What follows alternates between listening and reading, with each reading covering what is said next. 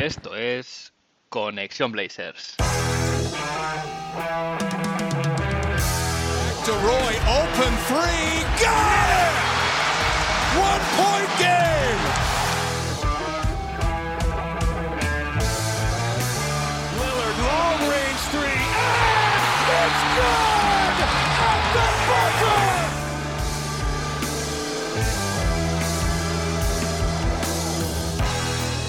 Bienvenidos al episodio 90 de Conexión Blazers. Soy Héctor Álvarez y para empezar la semana bien toca mirar Oregón para traerte una dosis de todo lo que necesitas saber del equipo y en menos de una hora. Un rato que se te hará corto. Matemáticamente el equipo ya está fuera de la lucha por el play-in y es que el tanque de Oregón sigue avanzando a todo gas pese a la inesperada victoria de anoche contra unos Minnesota Timberwolves que por otro lado se están jugando la vida en ese ring multitudinario que es el acceso a play-in y a playoff.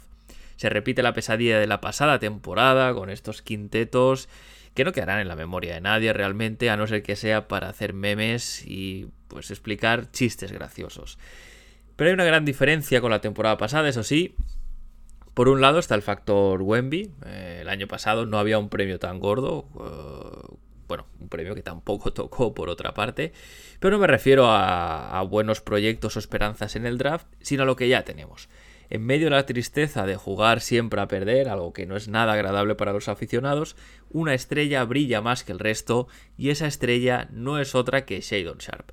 Nuestro rookie ha cogido velocidad de crucero y demuestra que tiene talento y potencial a raudales, pero no solo eso, ¿eh? también demuestra que la temporada que viene tiene que tener minutos sí o sí, porque todo parece indicar que si se los dan, que eso está por ver con Chance Billups en el banquillo, pero si se los dan, este chico puede volar muy, muy alto.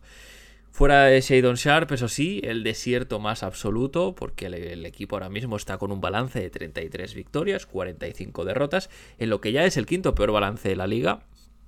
Eh, eh, además, con un partido de colchón respecto a Washington y Orlando y medio partido sobre Indiana en busca de este quinto lugar que, bueno, pues al final te da un 10,5% de posibilidades de draftear a Víctor Wembanyama.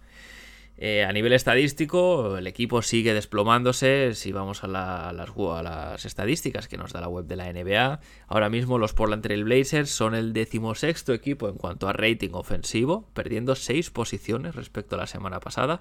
El vigésimo séptimo en cuanto a defensive rating, ahí se mantienen en el vagón de cola, pero evidentemente por detrás equipos eh, peores que los nuestros. Y en cuanto al rating, también pierde una posición, se sitúa en el puesto 25. En el episodio de hoy me acompañará Nico, aficionado del equipo, un poco para compartir impresiones sobre lo que estamos viendo y sobre lo que nos espera. No habrá crónicas, igual que la semana pasada, estos partidos tienen muy poco que rescatar. Sí habrá Dame Time, por eso, evidentemente, eh, pese a el, el, juego de tanqueo que vemos, bueno, pues hay que, hay que destacar las cosas buenas, las cosas positivas. Pero bueno, antes de todo esto, vamos a ver, como siempre, qué ha pasado en Rip City esta semana.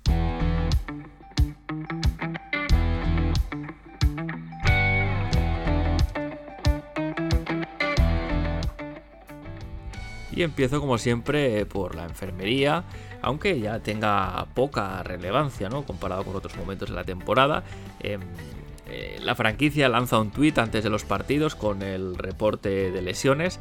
Y este injury report, ¿no? Ya no es un tweet, sino que son dos. Con tantos jugadores eh, fuera, pues se, necesitan más caracteres, se necesita más espacio. Pero bueno, en cualquier caso, como decía, esto es algo irrelevante a estas alturas. Sí decir que Keon Johnson se rompió un dedo en el calentamiento de uno de los partidos, así que no le veremos más esta temporada, y no por taquear, sino por motivos reales en su caso de salud. La noticia de la semana que se rompía, bueno, pues a final de la semana pasada ha sido el, el acuerdo que se ha alcanzado entre la NBA y la NBPA, es decir, la Asociación de Jugadores y la Liga, en cuanto al nuevo convenio colectivo.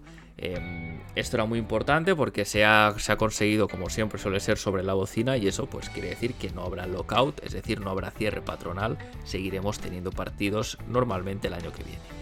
Eh, el convenio es muy largo para desgranarlo en detalle.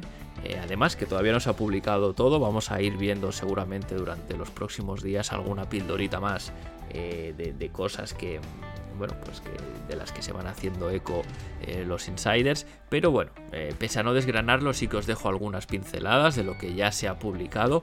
Em, Así como cosas importantes, decir que hay un mínimo de 65 partidos jugados eh, para poder optar a los premios y trofeos de final de la temporada, estilo MVP, quintetos All NBA, etc. Esto es algo que se venía pidiendo a gritos. Los quintetos eh, All NBA además dejarán de ser por posiciones, así que simplemente serán los 5 mejores jugadores Em, o los que se estime, se considere que son los cinco mejores jugadores en, estos eh, primer, segundo y tercer quinteto, eh, pero ya no tendrán esta, bueno, pues eh, esta norma, ¿no? Que, era un poco rígida de las posiciones, que por ejemplo había desplazado en alguna ocasión a Joel Embiid al segundo quinteto, siendo el segundo jugador en las votaciones por el MVP, ¿no? Algo que generaba un poquito de pues vamos a decir, una incongruencia, ¿no? En este caso, en la liga, siendo más poco posicional que nunca, pues los quintetos eh, All NBA van en esa línea también.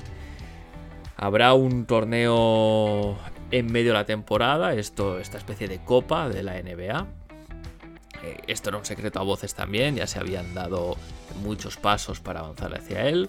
Parece ser que será en noviembre. Eh, la, digamos, la fase clasificatoria y luego eh, se celebrará pues eh, a único partido en campo neutral la final en Las Vegas, parece ser, y habrá un premio de 500 mil dólares para cada jugador del equipo ganador a modo de incentivo.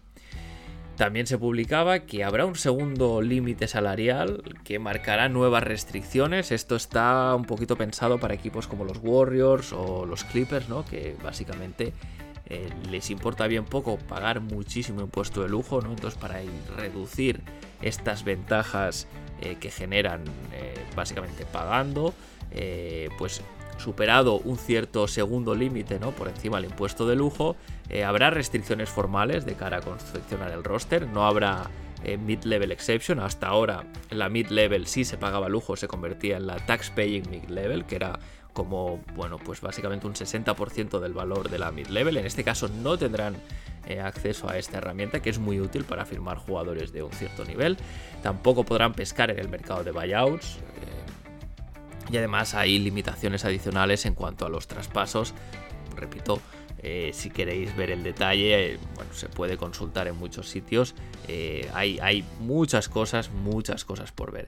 También decir que la marihuana ya no será considerada sustancia prohibida, algo que alegrará a muchos jugadores. Y también, eh, una cosa curiosa es que habrá un tercer hueco en los rosters para tener contratos two-way.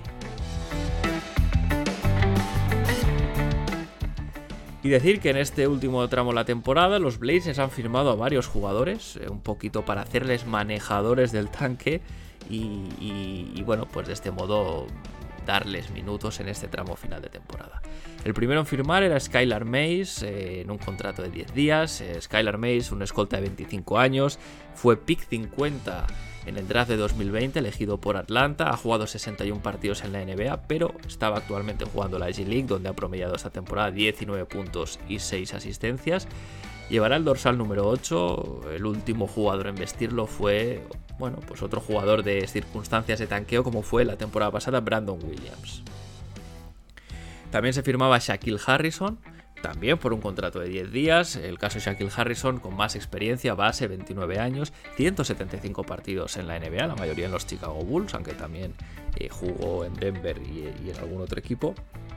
También venía de jugar en la G League en este caso donde ha promediado 13,6 puntos, 6,2 rebotes, 8,3 asistencias y 2,1 robos. Y el bueno de Shaquille lleva el dorsal doble cero que vistieron otros ilustres antes que él, como Enes Kanter o Carmelo Anthony. Y para cerrar este trío de contrataciones, el, tercero en discordia es Jonathan, Williams. Eh, nunca había, primera vez que, veo este nombre de Jonathan. Eh, Contrato de dos años, el segundo no garantizado. Eh, escolta, 24 años, eh, sin experiencia en NBA. Ha estado esta temporada en la G League, donde ha promediado 14,4 puntos, 4,5 rebotes y 2,2 asistencias. Eh, decir que como este es un contrato normal, entre comillas, y no de 10 días, eh, se ha tenido que cortar a Ryan Archidiácono para hacerle hueco en el roster. Y bueno, pues el bueno de Shinazan lleva el dorsal número 23 que antes vistieron, eh, bueno, pues ilustres como Ben McLemore o Robert Cole. Y antes de cerrar el capítulo de actualidad, dedicar unas palabras a la retirada de la Marcus Aldrich. Em, la retirada de Aldrich era algo que ya era así prácticamente de facto, porque estaba sin equipo y, tampoco sonaba ¿no? en, ningún rumor. Ya se ha pasado el deadline de jugadores que podían entrar. Eh, digamos, pues tras el mercado de buyouts eh, desde la agencia libre para reforzar a contenders de cara al playoff. Entonces, en el momento que no estaba estaba sin equipo ahora, pues como decía, de facto ya una retirada informal.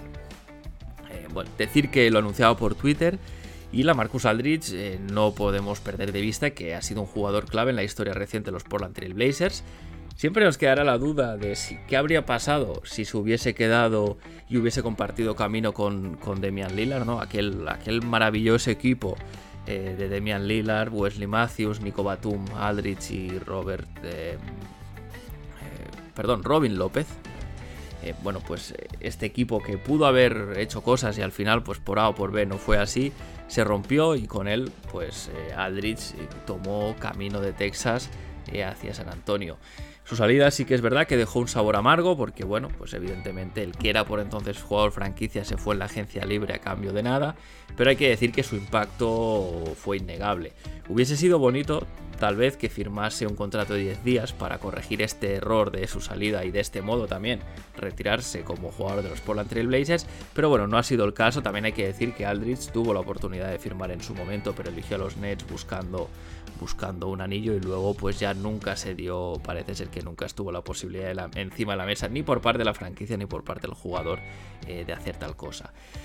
Bueno, en cualquier caso, ha tenido una gran carrera, sigue siendo el máximo reboteador de la franquicia, el máximo reboteador histórico de la franquicia, tercer máximo anotador y cuarto mayor taponador, ¿no? Es decir, una muestra de lo importante que ha sido su paso por Oregon.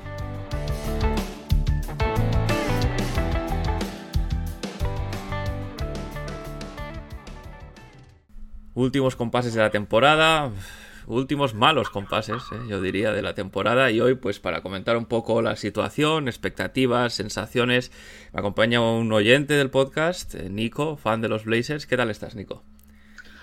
Bien, aquí estamos, bien, muy bien. Eh, lo primero, solo, solo preguntar a la gente un poquito cómo, cómo se aficiona al equipo. Cuéntanos un poquito cuál es, cuál es tu historia. Bueno, mi historia es a, lo que son a, la NBA llevo aficionado desde, pues desde, pues no sé, mi primer contacto con la NBA os diría que fue, te diría que fue desde el año, creo que fue el All-Star del 88, 87, 88. Y ahí un poco empecé, no con los, no con los Blazers, aunque los Blazers sí que jugaron ahí dos finales, que bueno, que sí que, que sí que las vi, porque aquí en España no se veía la, la temporada, pero las finales sí, y bueno, pues eran dos equipos que, llevan. Aparte de que, bueno, el hecho de que Fernando Martín llegara a los Blazers, eso también le daba un punto de que por lo menos sabía que existían los Blazers, porque claro, te pilla en unas edades que tampoco controlas mucho. Y nunca he sido así fan tampoco de ningún equipo, claramente, más por razas, más por jugadores que, por equipos. Y este año, pues bueno, pues eh, me enganché casi que accidentalmente a los Blazers y, desde, eh, no sé, desde prácticamente el mes de octubre pues eso, estaba ahí siguiéndolos y, y, me he hecho ahí un poco, pues eso, no sé si fan, pero un poco seguidor ahí, sí, un poco ahí, sí, un poco sí. Sí, meses de octubre en que éramos felices y no lo sabíamos, ¿eh, Nico? Sí, empezamos, justo cuando empezó a ver los partidos íbamos, íbamos líderes de, no sé si de la NBA, del oeste seguro. Hmm. Y bueno, eso ya ha cambiado bastante. Sí, ha, llovido mucho, ¿no? Parece ser que. Fíjate que yo pensaba cuando empezaba. Antes de empezar la temporada, yo repetía, ¿no? En, el, en, este micro muchas veces que, en mi opinión, el equipo a lo mejor era uno de estos que arrancaría despacio, que iría cogiendo ritmo, ¿no? Hasta encontrar un poquito su, su manera de jugar, pero parece que ha sido totalmente al revés, ¿no? Un equipo que empezó pues como un tiro y, y bueno, se ha deshinchado, como un globo que explota y ya no queda nada. Sí, este año encima sí, porque a veces siempre hemos tenido el tema de las lesiones y tal. Este año no ha habido lesiones. Lesiones importantes. Los, el 5 inicial básicamente sí han habido, se han perdido partidos, pero, pero no se han perdido muchos partidos. O sea, no, incluso el otro día también viendo estadísticas, eh, es de, los, de las mejores temporadas a nivel de, a nivel de números de, de Lillard, de, de, Simons, de, Grant incluso también y de Nurkic. O sea, no es que hayan hecho malas temporadas, pero el equipo como equipo no, no, no ha funcionado. Lillard yo creo que ha sido su mejor año. Sí. sí, vamos, a nivel de anotación seguro, eh, ha, hecho todo, todo lo que ha podido lo ha hecho, desde luego, no, no se le puede echar. O sea, numéricamente no, numéricamente y sobre todo en ataque no encuentras una, explicación para lo que, para lo que, para dónde hemos acabado, vamos. Sí, y, ahora yo creo que a estas alturas mucha gente ya, eh, bueno, pues empieza o si ya viene pensando que a lo mejor gran parte o al menos el, principal responsable de esta situación, no, yo creo que todos los ojos apuntan a Chansey Billups eh, ¿Qué te parece su gestión de, la temporada en general, pero también pues de las rotaciones, los partidos, etcétera? A ver, yo creo que ya sabes que soy crítico, bastante crítico con, con, con, ¿no? Entonces, eh, eh, no me gusta. También a lo mejor es porque vengo de la época en la que en la que vengo y el tiro de tres puntos era, bueno, pues una, un arma ahí, no, pero no la base de, los de los partidos, ¿no? Y este año los Blazers eh, eh, se han olvidado de la pintura, o sea, no juegan, no juegan dentro, juegan, es que no hay, no hay movimiento de balón, no hay, no hay, no hay penetraciones a aro que saquen un balón para un triple, no tiran el triple directamente en un montón de jugadas, incluso Nurkic, no sé, no sé los números, pero creo que ha, tirado más triples que ningún, que ningún otro año. Te diría que, que, que, o sea, yo soy de, de los jugadores que tiene eh, Evans, por ejemplo, me, parece un jugador que, dentro de las posibilidades que tiene ha rendido un poco hasta por encima de lo que se podía esperar de él, porque es, la única referencia interior que teníamos y, un poco estaba ahí. Y en el sentido del entrenador, pues, eh, a ver, yo, no sé, sin tener mucha idea, te diría que la, culpa, la culpa o la responsabilidad en este caso es suya, totalmente. Porque se supone que es quien debe, quien debe de bueno, de organizar el ataque, sobre todo el ataque, y, quien debe de, decidir cómo jugar. No sé, qué, no sé qué responsabilidad o qué peso tiene Lillard en todo esto, porque ahí estamos a muchos kilómetros de distancia, pero, pero creo que es un tema que tienen que solucionar este verano. Porque plantilla, plantilla sigo pensando, ayer por ejemplo vi el partido contra Sacramento y, me, comparando jugadores no tenemos peor plantilla que, que Sacramento. O sea, yo no sé, o sea, yo veo a Sacramento que está tercero del oeste, que tiene, que tiene a Sabonis, que tiene a Fox, tenemos nosotros a Lillard, tenemos a Grant, tenemos a Simons, tenemos a Nurkic. Pero no juegan ¿no? Y entonces ahí sí que creo que Billups, bueno, pues tiene su, su, gran, su gran parte de responsabilidad. Sí, hombre por hombre, eh, tal vez sea la mejor plantilla de los últimos cuatro años seguro, ¿no? Porque al final es lo que tú dices. El Lillard ya lo teníamos, pero Simons este año ha tenido un rol más importante y, Grant es el mejor alero. A, mi modo de ver, es el mejor alero que, tiene este equipo en mucho tiempo. Pero sí. no. No, no, no, ha cojado. Sí que es verdad que no tenemos, y yo sí que lo echo de menos, no tenemos un 4 que juegue, que juegue de 4. No tenemos un base que juegue de, base. Tenemos muchos jugadores en, en esa posición de 1-2 porque Simons eh, no es un base tampoco, Lillard tampoco ha sido nunca un organizador de tampoco eh, y, los, y los, que están los que están viniendo pues Little también se ha ido un poquito para afuera eh, Shad que me parece me parece que es un me parece que es un tío que es a, a dos tres años vista puede ser un gran jugador pero también lo han utilizado para dejarlo en una esquina para buscar el triple, básicamente, y, que se busque la vida él en rebotes de ataque. Y eso sí, espectacular el tema de lo que salta el chaval, porque me parece increíble. Es, la única la alegría, te diría, así de la temporada, porque cada, cada, cada día te deja un par de highlights, pero espectaculares. Pero no nos podemos quedar con eso si, si buscas, no te digo el anillo, si buscas, eh, bueno, pues jugar playoff menos que jugar, porque yo seguía pensando hasta hace un mes que podíamos jugar playoff. Yo no tenía. Realmente pensaba que se podía llegar hasta ahí. hombre, era el objetivo que estaba marcado a principio de año, sin duda. Eh, como tú dices, por plantilla, me parece que, es totalmente factible. Viendo cómo está el oeste, además de este año de igualado, eh, a poco que se hubiese rendido, ya no te digo por encima de las posibilidades, sino simplemente cumpliendo las expectativas, el equipo hubiese estado ahí. Y, bueno, pues nos encontramos en una situación ahora donde, donde rememoramos un fantasma de, la pasada temporada, que es pues ya mirar al draft, tanquear, mm. que jueguen los chavales. Y, bueno, pues claro, partidos un poquito ya difíciles de ver, ¿no? En este último tramo de la temporada. Sí, hombre, ahora ya, ahora ya, este, ya no tienes opción, ya ahora ya está claro que, bueno, pues que aún así, bueno, pues aún así me parece también alucinante, lo, lo, estaba mirando esta mañana, la gente sigue llegando el, el Moda Center, es, es, tremendo. Y, y, eso, ostras, es valorable, es para valorar, ¿eh? Hombre, desde luego, eh, siempre, en ese sentido sí que se puede decir que, que, Portland tiene una afición de 10, ¿no? Porque siempre está con el equipo. Es, yo, una de las cosas que más me gusta, que lo ves un poco desde la distancia, ¿no? Pero al menos en las retransmisiones se aprecia así, es que es un campo además muy ruidoso, cuando mm. que, bueno pues que te da un poco esa, esa sensación del ambiente que hay del apoyo que tiene el equipo y, bueno pues, qué decir no en este último tramo donde ya no juegan las estrellas el hecho de que la gente siga yendo al estadio pues habla mucho a favor de, la afición desde luego Mencionabas al principio, antes cuando estás hablando, del tema de que, de que no se ataca la pintura cuando se juega, ¿no? En esta manera de jugar de Billups.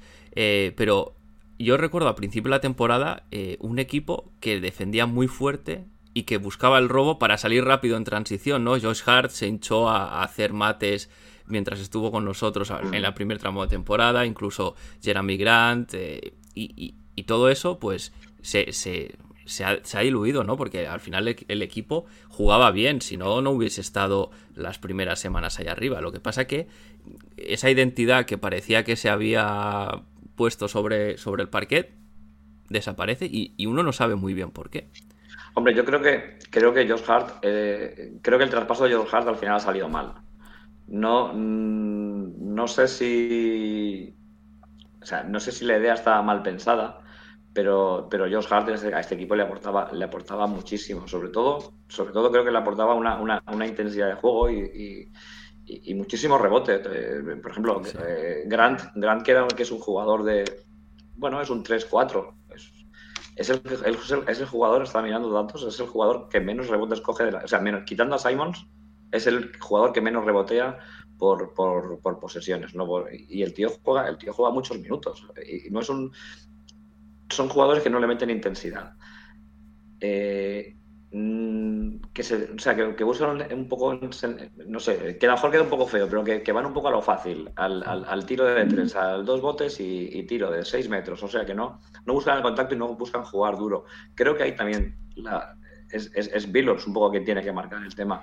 No sé si, no sé si, si desde el banquillo se puede modificar esas cosas. Yo recuerdo a Grant otros años y me, la sensación que yo tenía de él era que tenía menos tiro que anotaba menos, sobre todo el de tres, que, anotaba menos de tres o que tiraba menos de tres, en cambio que era un, era, un, 3-4 fuerte que podía jugarte al, poste y tal.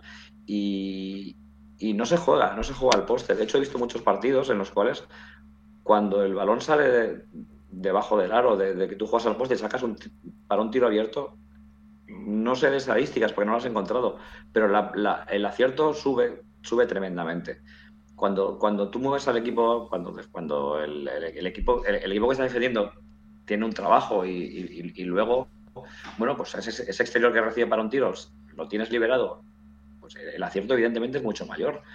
Pero no se trabaja eso, no, no se trabaja. Entonces sí que creo que, por lo que me decías de Hart, Hart aportaba otras cosas y, y el único que, entre comillas, no tenía ese tiro de tres nos deshicimos de él y, básicamente Redis, que es el que ha ocupado su puesto, vuelve a jugar también de lo mismo. Es un jugador que, físicamente también puede aportar mucho, no aporta tanto como podría. Numéricamente le ves los números y parece que ha sido un, buen cambio, pero, pero en la realidad lo que encuentras es que es un equipo que, como grupo se ha, venido, se ha venido abajo con la pérdida de Grant. Me quedaba la, me quedaba la, esperanza de se me ha ido el nombre ahora. El chico este que se fue que ha vuelto a Warriors. Eh, Gary Payton. Ah. De Payton, a ver si, sí, un poco también, pero sí, le metió un poco de intensidad, pero tampoco, no, o sea, Grant, creo que Grant daba más de lo que, de lo que, de lo que numéricamente ofrecía. De hecho, lo, creo que los Knicks lo han, lo han aprovechado, lo han aprovechado muy bien, pero muy bien. Y ahí creo que, ahí creo que se perdió un poco, desde luego. Sí, eh, un traspaso más eh, pensando en, en, el verano, ¿no? Tal vez no querían pagarle lo que, lo que seguramente va, mm. va, va a recibir en, el, en el mercado de agentes libres y bueno, pues buscaron un traspaso que yo creo que era eso, ¿no? A nivel deportivo se sabe que era un, digamos, una, una bajada de rendimiento porque como tú dices, Reddish, fíjate que yo cuando lo veo jugar pienso, tiene todas las condiciones para ser un superjugador en esta liga porque es alto, es rápido, brazos largos, tira bien, pero no sé por qué, pero no acaba de, estar a ese nivel. Pero es que el otro, el, otro, el otro que nos ha venido, Kevin Knox, es algo parecido. Yo me acuerdo cuando los, lo veía eh, de rookie en los Knicks, parecía que iba a ser también un jugador. Y eso creo que, que parece que, o sea, lo ves ahora y parece que lleva jugando 15 años en la NBA. Y el chaval tiene, tiene 24 años, creo, o, 25. Y, y, le ves una cara de que está, está desmotivado y está, O sea, me da pena de verlo jugar a, a, a Knox con las posibilidades que, que puede tener. Redis no está en ese, no, lo veo en ese punto, eso sí que te lo digo también. A Redis sí que lo veo más aprovechable. Pero, pero no veo que esos jugadores sean los que nos vayan a dar algo para la campaña que viene. Yo no lo veo, no lo veo. No, yo, tampoco. Sí, de hecho, Nox me extrañaría incluso que estuviese en el equipo el año que viene si se quiere competir y Reddish habrá que ver. Eh, desde luego, como hombre en la rotación a mí no me importaría, pero desde luego no, no, no creo que, que pueda ser, si queremos que este equipo tenga éxito, no creo que se le pueda considerar como una pieza clave, ¿no? Ni mucho menos. No, porque aparte se supone que tienes que, a, a creo que tienes que darle minutos y tienes que darle ya responsabilidades, no de, no de meter 10-15 puntos, sino responsabilidades importantes, igual que a Simons este año también se las, han, se las han dado. Sí que es verdad que a lo mejor a mí yo, no sé, me hubiera gustado algo más a nivel de lo que comentaba antes, a nivel de pues eso, de, juego más duro y. Pero bueno, esos son los jugadores que tenemos y, creo que, que, que no está para hacer ahora reconstrucción. O sea, yo pienso que lo que vaya a pasar este verano eh, puede ser que nos pudiese interesar que, un traspaso de, de, Simons e incluso de Leilard, pero creo que eso no va a pasar y creo que no debe de pasar tampoco. Creo que, creo que debemos de trabajar lo que hay y, creo que hay creo que hay gente para poder hacer un equipo pensando en que Grant no va a seguir. O sea, yo, por ejemplo, soy de los que pienso que Grant no va a seguir. Grant es agente libre y no sé si puede hacer, puede hacer un sink and trade o, simplemente agente libre y perderlo, no lo sé. Pero creo que cada año que viene, creo que Lillard, Sharp y Simons son tres fijos que juegan básicamente de lo mismo y, y eso en sí es un problema. Pero creo que son tres fijos, por lo menos para el año que viene. Sí, a ver, Simons es un poco un jugador que la franquicia siempre ha puesto muchas esperanzas en él y, el contrato que le dieron lo demuestra. Y, Sharp, esta temporada, lo que está haciendo, ahora en, este último tramo que, le, que básicamente es el que le han dando barra libre para hacer lo que quiera, nos está demostrando que este chico se puede... Se puede... hacerlo, claro. Exactamente. Entonces, bueno, eh, habrá que ver. Yo personalmente creo que, que Grant si no renueva será porque no quiere, porque creo que la franquicia sí que le va a poner un buen contrato sobre la mesa. Eh, por, primero porque se traspasó por él sabiendo que iba a ser agente libre en breves y luego porque al final creo que encaja bien. Otra cosa es que a lo mejor pues quiera más dinero del que le están Sí, bueno, Eso, son los, esos son los temas del verano. Exactamente. Entonces, eh, yo personalmente sí que cuento con, ya te digo, con que seguramente seguirá, pero bueno, la, agencia libre nunca se sabe, ¿eh? y menos con este con este equipo que al final eh, ya se sabe que... Hombre, claro, si, son gente, al final también evidentemente los contratos son los contratos, mm. pero yo desde lo mismo, desde, desde aquí yo pues pienso que la gente también quiere competir, que llega un momento en que, quiere competir. O sea, Lillard sabe lo que es jugar unas finales de conferencia. Eh, o creo que ha llegado. Sí, sí, sí, sí, que ha llegado, ¿no? Sí, claro. O sea, ya, me ya, ya pienso y digo, pero el resto no, el resto que, que, que gran viene de los, también de los Pistons, que, que ha estado allí también sufriendo no o más de lo que ha estado aquí. Entonces, eso de querer competir, eso tiene que ir ahí. Entonces, bueno, pues, pues pues tendrán que valorarlo. Gran va a tener ofertas, lo tengo, lo tengo claro, lo tengo claro. Gran va a tener ofertas. Eh, con lo cual, bueno, pues eh, evidentemente, si Grant no sigue, tienen que buscar, tienes que, tienes, tienes que buscar un, un, 3-4 fuerte. Incluso un 5. Lo que pasa que yo, ya sabes, Nurcic no es mi, no es mi, mi ojito derecho, ¿no? Pero, pero, pero es lo mismo, o hay que sacarle más rendimiento o, hay que hay que hacer algo ahí, hay que hacer algo, yo creo que hay que hacer algo ahí. Eh, yo soy de los que Nurkic le, le gusta, eh, me gusta como jugador y creo que con todos sus defectos, porque los tiene, eh, especialmente el, tema mental, sabemos que es el principal problema de, de, Nurkic. Creo que es un jugador que está totalmente desaprovechado en, cómo juegan los Blazers, porque es un tipo que la única, el único momento en que se le da el balón es para que juegue un uno contra uno en el poste, cuando es un jugador que tiene recursos pero no acaba muy fuerte.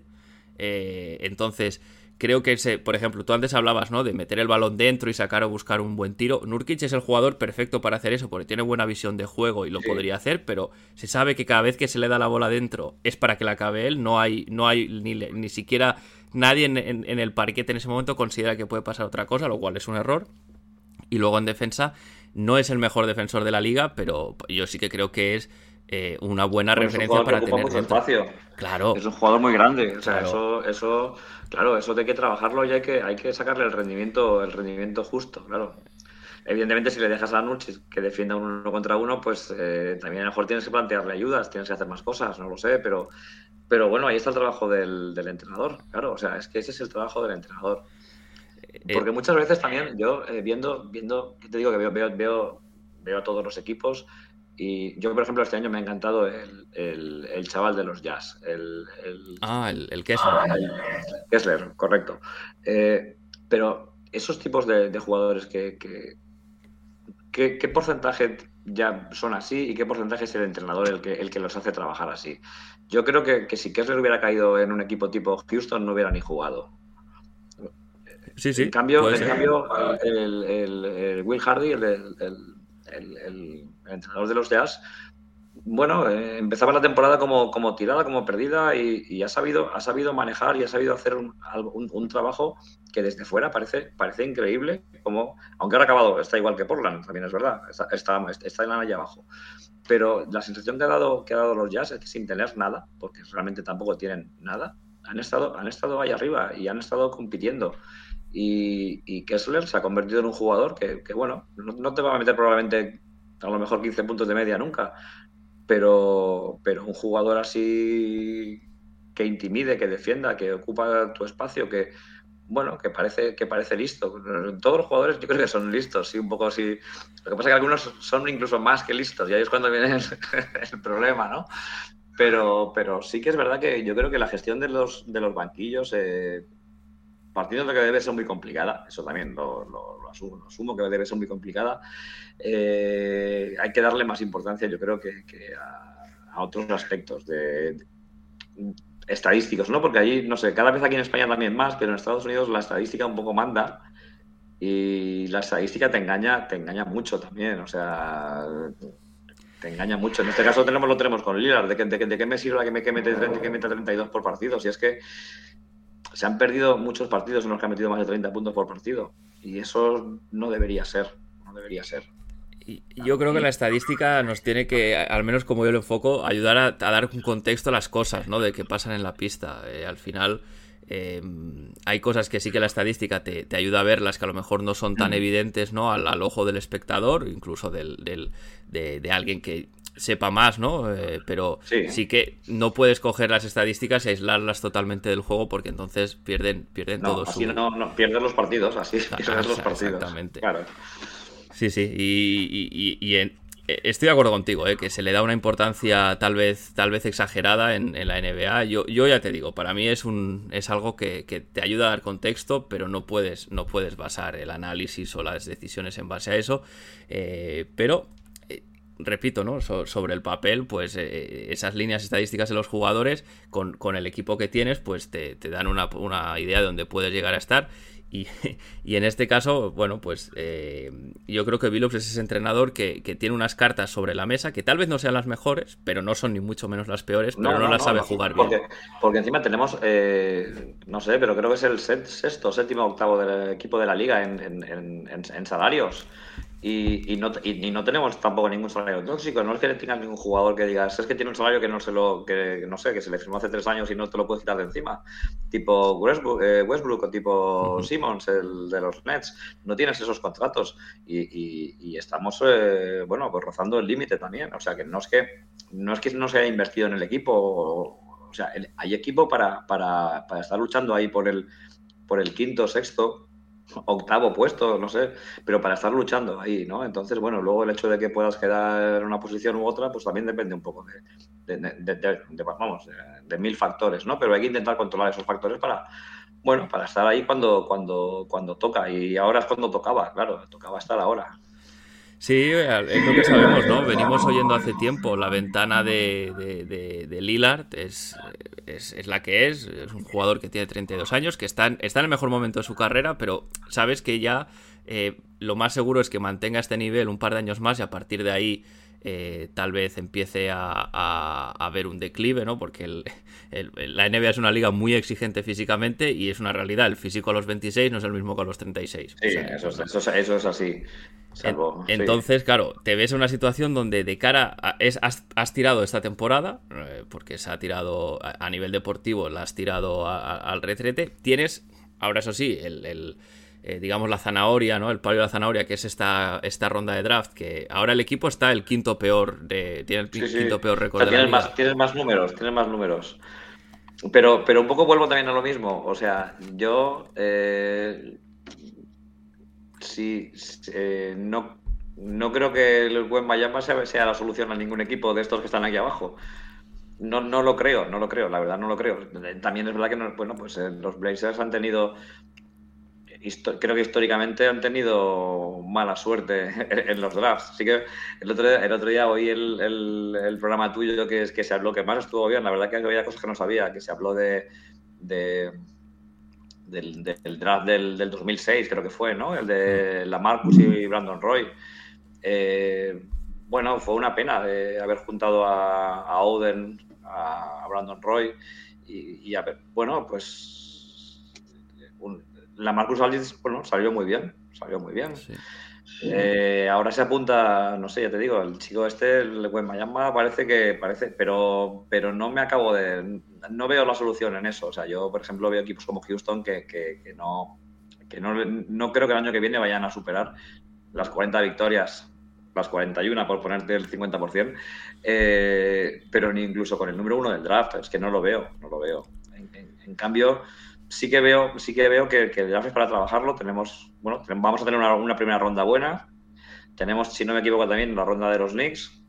No va a ser muy buena, pero, pero bueno, pues será a lo mejor un número 20, ¿no? Por ahí, por ahí andará, no lo sé. Es el tema de buscar, es buscar al, Kessler, que te digo yo, que seguro que tiene que haber un chaval de 20 años en alguna universidad que sea fuerte, que sea alto y que tenga ganas de pegarse con quien sea y que, y que bueno, que al final eh, que tú lo puedas también formar, o sea, que no te venga ya una estrella hecha. Y al final parece como que el draft lo, lo cogemos como que ya queremos, como la agencia libre, o sea, el draft es una inversión un poco, un poco a futuro, no sé, no sé, es un poco hablar también por hablar, ¿no? Pero, pero si el equipo que confía en el draft para salvar la temporada siguiente, creo que, creo que se equivoca. Creo que se equivoca. En eso estamos de acuerdo. Es muy difícil draftear un jugador que al año siguiente te pueda marcar la diferencia. Esos casos son muy, muy pequeños. Se habla que Gwen Banyama podría ser e, ese caso, pero vamos a dejando de lado que, te tiene que tocar, porque claro, se habla mucho, pero primero te tiene que tocar, ¿no? Em, con, teniendo en cuenta que Portland tendrá esta primera ronda propia que, va a ser buena, vamos a suponer top 5, simplemente por la posición que está el equipo ahora, más la que comentabas de los Knicks, que mm. efectivamente si los Knicks se meten en playoff, que parece que todo indica que sí, estará sobre el, el rango sí del 20 al 20 y pocos, ¿Tú esas rondas las, las, usarías para realmente buscar un jugador que desarrollar o, no te importaría meterlas en un paquete para traspasar por otro jugador que, sea de, más nivel de rendimiento inmediato para el año que viene? Eh, a ver, yo creo que lo que lo que Portland necesita es un jugador de inmediatamente, o sea, de, rendimiento ya, ¿no? Entonces, bueno, el, eh, es que hay mil opciones. Yo, por ejemplo, viendo la agencia libre, yo me, vamos, me, me, tiraría a, por, a, por, a por Poetel ahora mismo. Es un tío que te puede jugar, no sé si puede jugar con Nurkic, no lo sé, pero puede jugar de 4, de 5 y me parece un jugador que sí que aprovecha el, el, No sé cómo está la de salarios, porque creo que también ha subido su cotización bastante, pero yo, por ejemplo, creo que creo que un, creo que necesitamos un, un, juego interior y necesitamos un base. El problema del base es que qué hacemos con lo que tenemos. Ese es el problema que tengo. Yo probablemente probablemente sea lo más interesante podría ser traspasar a, en buscar un paquete para traspasar a, Simons y a Sharp, pero yo no me desharía de ninguno de los dos. Y Lillard es el buque insignia y, no se va a ir, no se va a ir, eso lo tengo absolutamente claro. Entonces, pues eh, creo que todo pasa por buscar un interior y que no sé si es que no, no, puedo no puedo concebir contratos aparte que Billups continúe el año que viene, no lo puedo entender, no lo podría entender. Hay que conseguir que, que, que, que Lillard un poco eh, juegue más en equipo, busque más el equipo, juegue más como un base organizador para hacer jugar más al resto, ¿no? O sea, sus 30 puntos los vas a tener el día que quieras. Eso lo tengo claro. Y si hace falta 40, es que vas a tener 40. Con él eso, ese problema no, no, no lo tienes. Pero creo que hay que sacarle un rendimiento extra a, a, Lila. Luego ya buscando en el draft, pues bueno, pues si pues es que también te la juegas, tienes un par de opciones, pues bueno, puedes buscar algo y para ver, para un poco también a futuro, pero para ya tienes que buscar algo más. Tienes que buscar algo más. Tienes que decir qué pasa con Grant y tienes que buscar, creo que un interior, porque creo que en ataque o, lo que tú dices, que cambiamos la forma de jugar, porque creo que Nurkic ha demostrado que puede jugar también de interior. Es que el tema es que tampoco le meten un balón dentro. Entonces, eh, bueno, hay que. Quien llegue, si es que llega alguien, tendrá que ver qué es lo que, qué es lo que necesita o qué es lo que quiere. Y si continúa Billups, pues, pues ahí ya se me acaban los argumentos. La verdad es que se me acaban los argumentos. No, no, no sé qué puede pasar. La verdad que no sé qué puede pasar. Yo personalmente creo que va a seguir Billups, no porque quiera ni porque le guste a nadie, es un, simplemente un tema de yo también creo que va a seguir, ¿eh? Yo también creo que va a seguir. Eh, entonces, es una de las grandes, no sé, dudas, ¿no? De decir, ¿y si se hace un... Vamos a suponer que se haga un buen equipo. Claro, tienes a una persona en el banquillo que ya sabes que no le va a sacar el máximo rendimiento, salvo un cambio drástico que, bueno, pues ahora mismo no hay motivos para creer que pueda pasar.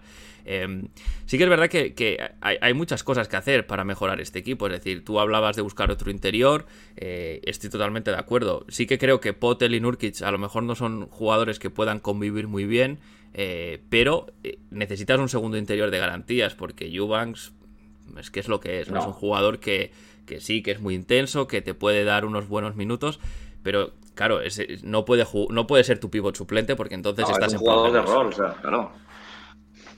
Y, el tema de Lilar eh, me resulta interesante lo que comentas. ¿No crees que a lo mejor Lilar también eh, yo creo que sí que tiene la facultad de ser un buen organizador, aunque no es verdad, no es un, organizador nato. Yo creo que eso es algo que ha ido desarrollando. Pero ¿no crees también que el hecho de que haya anotado tanto esa temporada es porque veía que era la única manera de competir en el partido? Sí, al final no sabes, no sabes nunca por qué vienen las cosas. O sea, los, los Blazers de Lillard cuando estaban, cuando estaba con, con, con, Matthews, que encima estaba bien ese año, estaba con Matthews, estaba con Aldrich, estaba con Batum y, y no sé quién, quién no sé quién tenían también, me imagino que el otro, el, pivot sería el, Robin López. Robin López, puede ser. E, ese, ese, equipo jugaba, ese equipo jugaba y, y, Lillard anotaba, sí, pero Matthews anotaba y, Lamar, y LeMarcus también anotaban y era un equipo, bueno, es un equipo que llegó donde llegó y, y, encima era un equipo que competía de verdad y Lillard estaba ahí al mando de ese equipo y se había que meter como, como le tocó pues un tiro haciendo un fadeaway desde a 7 metros para ganar un séptimo partido, pues, pues joder, encima lo metía. Eh, es que eso lo vamos a seguir teniendo. Yo lo que creo es que eso lo vamos a seguir teniendo. El tema es que hay que conseguir llegar a ese séptimo partido. ese es el problema, es el problema. Entonces, para la temporada regular, yo lo que he hecho de menos es, bueno, es otro tipo de, es otro tipo de juego. Evidentemente, yo creo que Lilar ya, con los años que lleva, todo lo que lleva en sus espaldas, pues pues bueno, él, también tiene que saber un poco decir, bueno, pues eh, si no funciona de la manera, pues vamos a hacerlo a mi manera, que, funciona. El problema que le veo a la manera de, de, Lillard, no sé, dejando a Billups aparte, es que Simons también se ha cogido esa, ese estilo de juego. Sharp también se ha cogido un poco ese estilo de juego. Redis ha venido y le ha venido al pelo ese estilo de juego y al final todos jugamos a, a, yo me la juego. Entonces, pues, pues, ¿qué quieres que te diga? Veo que hace falta un, cambio y si eso lo tiene que hacer alguien, que lo haga Lilar, pero el resto del equipo creo que tienen que aportar otras cosas porque, porque pueden aportar otras cosas. Yo, mira, hay un juego del que no hemos hablado que yo este año, el año pasado no lo vi, la verdad es que, bueno, el año pasado no seguía tanto a los Blazers y, también estaban, estaban tanqueando más claramente desde antes, que es Trendon Watford. Trendon Watford me parece un juego súper interesante.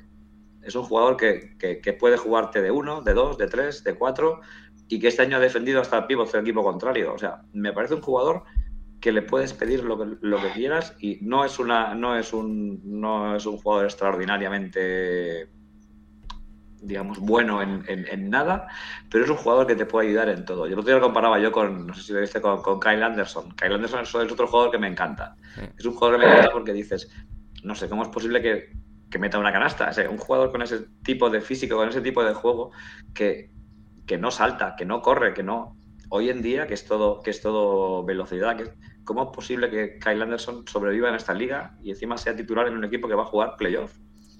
Es, es, y al final, bueno, es buscarle cada uno su rol y, por ejemplo, Watford en este equipo, pues me, han, me ha transmitido cosas que, que, me gustaría que fueran otros jugadores los, los, que lo hicieran, pero, pero él es capaz de hacerlo, ¿no? Y bueno, no deja de ser un jugador de segundo año, que, que bueno, no es, es, una elección de draft, no sé, no sé si, no, recuerdo.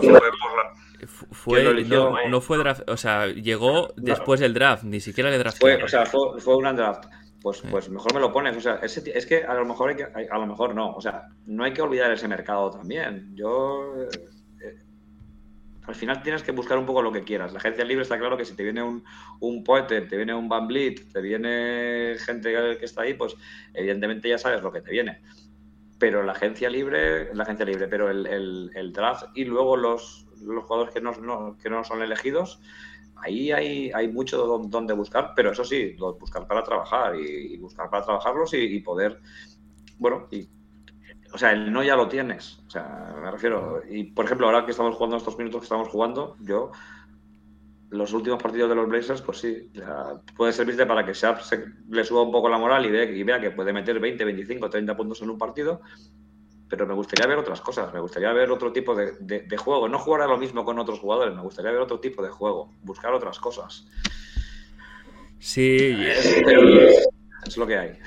Sí, es que yo creo que Billups no tiene, no tiene más, más argumentos para hacer jugar al equipo. Fíjate que es un tipo Billups que cuando habla en la rueda. también, también, te digo otra cosa, ya no Billups solamente, porque tiene, tiene un, un, un, equipo con él de, asistentes que me parece que son gente que muy válida, me parece gente válida. O sea, no creo que. A veces pienso, ¿me doy cuenta yo solo de estas cosas? No, no puede ser. O sea, tiene que haber gente allí que, piense cómo, por qué se pierden los partidos, porque esas cosas tienen que, no sé, esas cosas tienen que, tiene que verlas alguien. Y, y, Billups, evidentemente, es la cabeza visible. ¿O es que es una cabeza visible que no deja? No lo sé, no lo sé. O sea, ahí tienen que pasar cosas, desde luego.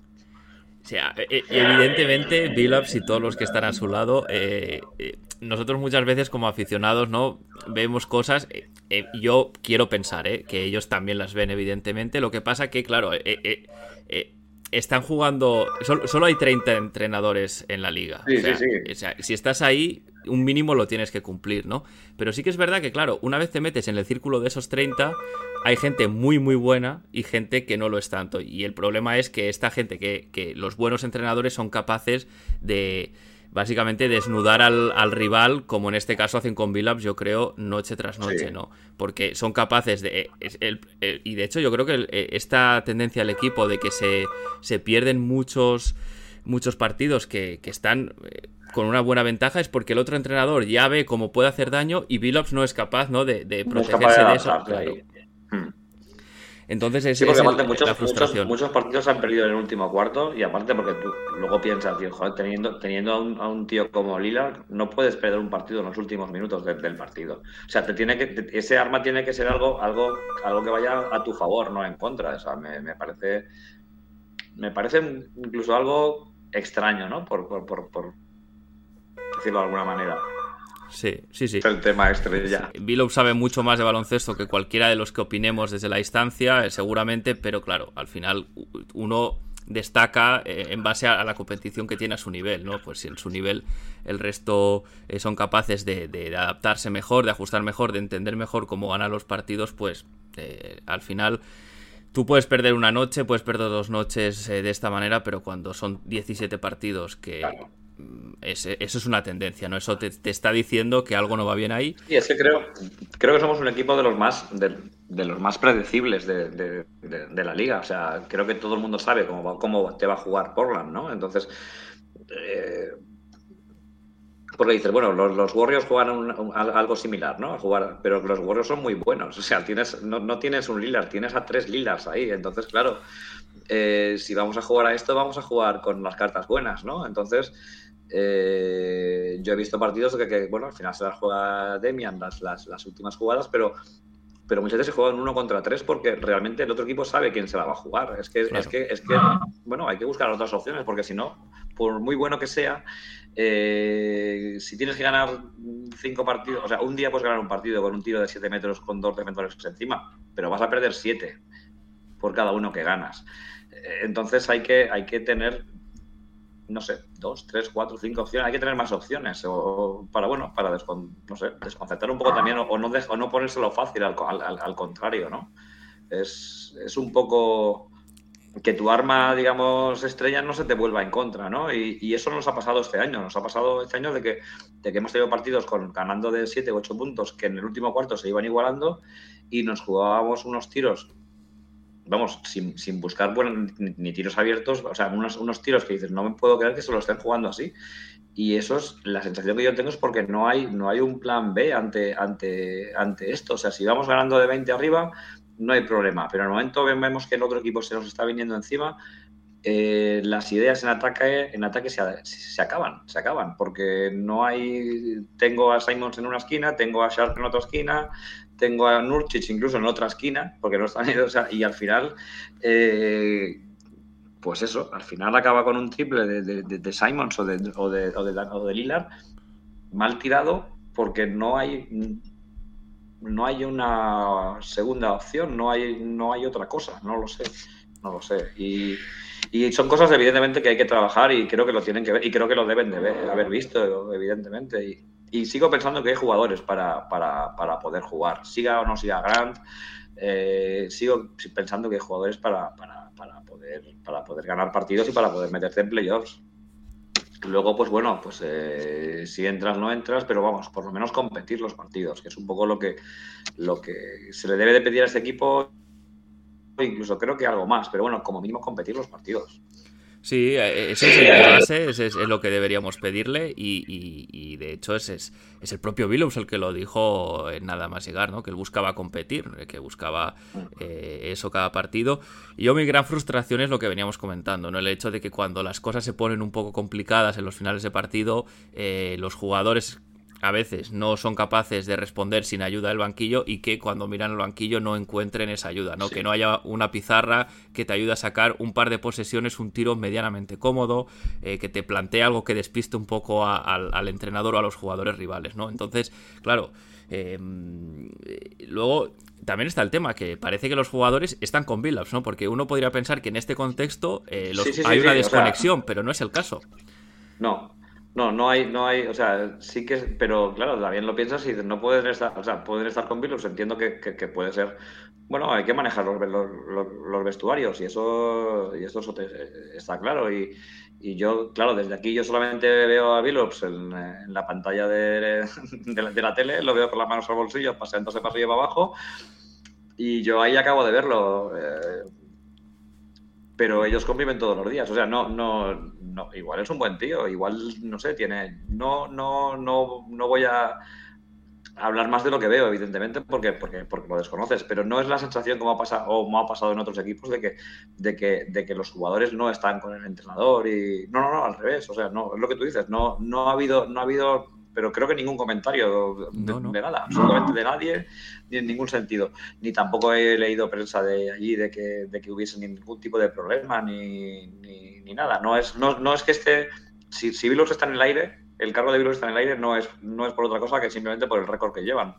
No es, no es por otra cosa. O sea, no hay, un, no hay un problema, o yo creo que no hay un problema a nivel social, ¿no? De lo que es la gestión de banquillo. No, no, eso no parece que haya. Pero evidentemente no funciona. Claro. Exacto, exacto. El, problema está en otro sitio, veremos si... Tampoco sé cómo está, porque sí que sé que había, esto solo los, hablas tú mejor que yo, me imagino, el, bueno, mejor que yo seguro, yo no lo sé, el tema de, la propietaria, porque la propietaria seguía siendo la... Eh, Jodie Allen. Allen, sí, Que si se vendía, no, he oído este año nada de, rumores de venta, pero, pero no sé si, si tampoco tendría nada que ver eso con el tema del rendimiento en la pista, eso también aparte, ¿no? Pero sí que a lo mejor con Vilos podría tener algo más, no lo sé, eso ya ahí... A ver, el tema de la propietaria es, un, es un lastre que arrastra la franquicia porque es una propietaria desinteresada. Al final, eh, los propietarios lo, lo, que tienen que hacer es poner el dinero y, digamos, eh, y hacer todo lo que está de su mano, que es básicamente un tema, pues eso, ¿no? De, dinero para, para, ayudar. Al final el propietario no hace las alineaciones ni, ni entrena al equipo, pero sí que ve, puede ver al equipo como una inversión que le da un retorno, que es lo que hace Jody Allen, o como alguien pues que quiere pues ya no te pido que sea como el de los Clippers, ¿no? Que es un forofo más y encima tiene un patrimonio que, bueno, pone ahí todo el dinero que hace falta. Entre eso y lo que tenemos, pues seguramente hay muchas cosas mejores. Eh, pero claro, el problema es ese, ¿no? Que, cuando ella... Eh, la insensación que da es que simplemente heredó esta franquicia y le va dando un dinero a final de año y con esto va bien. Eh, se había comentado... tampoco tendría por qué, por qué influir en, nada en el tema deportivo, es que no tiene, no tiene por qué ella es una persona que se comentó a principio de la temporada que, bueno, la, propia NBA lo dijo, Adam Silver dijo que, el equipo se tenía que vender porque era la voluntad, lo ponía en el testamento de Paul Allen, pero claro, no daba una temporalidad a esta voluntad. Entonces, claro, pues sí, Jody Allen tiene que vender el equipo, pero nadie le dice que tengan que hacerlo ni el año que viene, ni en el 2030. Entonces, eh, parece ser, ¿no? Lo que dice al menos la prensa local es que ya está esperando al próximo contrato de televisión donde se supone que se va a inflar el valor de las franquicias para venderla en ese momento. Se ha hablado de que, de que Phil Knight, que es el, fundador y el dueño mayoritario de Nike, de la, marca deportiva que tiene sede en Oregón, que se dice que hizo una oferta de 2 billones, bueno, billones americanos, 2 mil millones de dólares para, para comprarla, que fue rechazada, ¿no? Pues eh, eh, ahí, así está el tema, ¿no? Yo, personalmente, eh, Creo que puedes convivir con un mal propietario y, que las cosas te vayan bien deportivamente. Eh, eso es así porque hay franquicias que son que funcionan así, pero sí que creo que tener un buen propietario o propietaria en este caso te ayuda a que si hay que gastar dinero para pagar lujo lo hagas, ¿no? Que Jody Allen eso eh, deja muy claro cada vez que no lo va a hacer. Eh, y, un poco. el, traspaso, de Hart, en cierto modo, también, también fue un poco un poco por ahí para, para ya no digo para no renovarle, sino porque bueno, en, en esos traspasos, pues bueno, pues eh, se salió, se salió ganando económicamente también en, en tema salarial. Entonces, bueno, pues mientras ella esté, sabes que, como Joe Cronin, ¿no? El general manager en este caso, tiene menos, menos eh, posibilidades porque sabe que el impuesto de lujo no es una opción. Y, la realidad es que ningún equipo compite hasta el final en la NBA sin pagar impuesto de lujo, al menos en estos momentos de la liga. Todos los que están ahí arriba pagan impuesto de lujo. Y, ese es el, tema con la propietaria. Al final, mm, e, e, ese sí que lamentablemente es la última persona que yo creo que va, va a abandonar el equipo. Antes se va a ir Billups, antes se va a ir Lillard y esa va a seguir ahí. Y va a seguir ahí, ¿no? Bueno, no sé. El año que viene veremos cómo, cómo, cómo, empieza. Veremos, exacto. Eh, pues mira, Nico, no te, no te quito más tiempo porque ya llevamos un buen rato aquí, aquí comentando, comentando la, situación y casi diría haciendo terapia, ¿no? Lo que son los Blazers esta temporada. Eh, pero bueno, no me quiero despedir sin antes agradecerte un montón eh, que, te hayas pasado por aquí, que hayas dedicado un poquito de tiempo pues, ¿no? a compartir tu, visión y, tu sensación de las cosas, porque al final es, es muy enriquecedor ¿no? hablar con otros aficionados. que van a ti, porque aparte es yo, yo, vamos, es que hablar de las. Si me pones hablar de la NBA, me puedo tirar, vamos, me tiraría. Me pondría todos los días aquí a, aquí a charrar, porque bueno, la verdad que me lo paso, me lo paso bien, me gusta, al final me gusta, ¿no? Y, un poco todo esto también de, bueno, pues seguir a un equipo es una manera de, bueno, pues de, meterte un poco más en la liga y verlo de otra manera, pero al final es, al final es ver partidos. Y llevo varios años, pero este año va a ser otro. O sea, no me pierdo un partido de playoffs, pero no el resumen, me lo veo, me lo veo todos. Sí que voy a pasar mi, mi, semana de estrés con la primera ronda porque son muchos partidos, pero y echando de menos a los Blazers, pero vamos, eh, aunque no estén, no me voy a perder un partido de, playoffs. Sé que son muchos, pero bueno, hay que ir sacando, hay que ir sacando horas. Y bueno, pues oye, al final hay que hacer, bueno, puedo hacer un poco lo que, lo que me gusta en ese sentido, aunque cueste puntualmente, pero, pero vale la pena. Y bueno, también agradecerte a ti de verdad, el hecho de, bueno, pues de, llamarme y, y eso, y pasar un rato hablando y, y bueno, mañana continúa todo. Ladies and gentlemen, it's Damian Lillard. Nine tenths left. A three wins the series. It's Lillard. He got the shot off. Lillard! Lillard for the win. Lillard fires. Oh, are you kidding me? At the horn.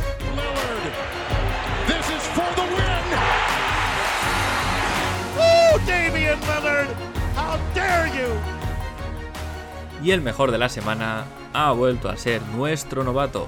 Shadon Sharp sigue creciendo y en estos últimos cuatro partidos, la verdad es que sus números lo demuestran porque mantiene este nivel que, que dio tan explosivo la semana pasada. 24 puntos, 6 rebotes, 4,8 asistencias, perdón, medio robo, casi un tapón y unos porcentajes bastante, bastante decentes, especialmente este 38% en tiros de 3 con 8 intentos y medio por partido. En fin, eh, no ganará el rookie del año, pero bueno, Shadon Sharp está demostrando que es seguramente el más talentoso de su camada. Solo queda esperar pues que tenga la ambición de llegar a lo más alto y que la franquicia le dé la oportunidad de hacerlo.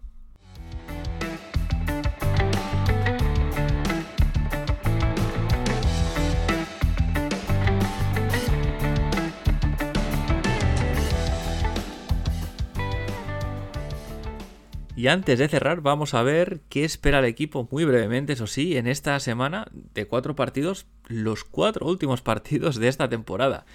El martes, eh, partido contra los Memphis Grizzlies en Tennessee. Unos Grizzlies que están luchando por Sacramento, por mantener esta segunda plaza. Llevan 8 y 2 en los últimos 10. Así que, bueno, pues muy probablemente será una derrota y un bidón más de gasolina para el tanque de Joe Cronin. El jueves hay un enfrentamiento en Texas contra los San Antonio Spurs. Partido que será un duelo un poco por ver quién es menos malo. Podría ganar cualquiera, difícil apostar aquí. Eh, no tanto el sábado.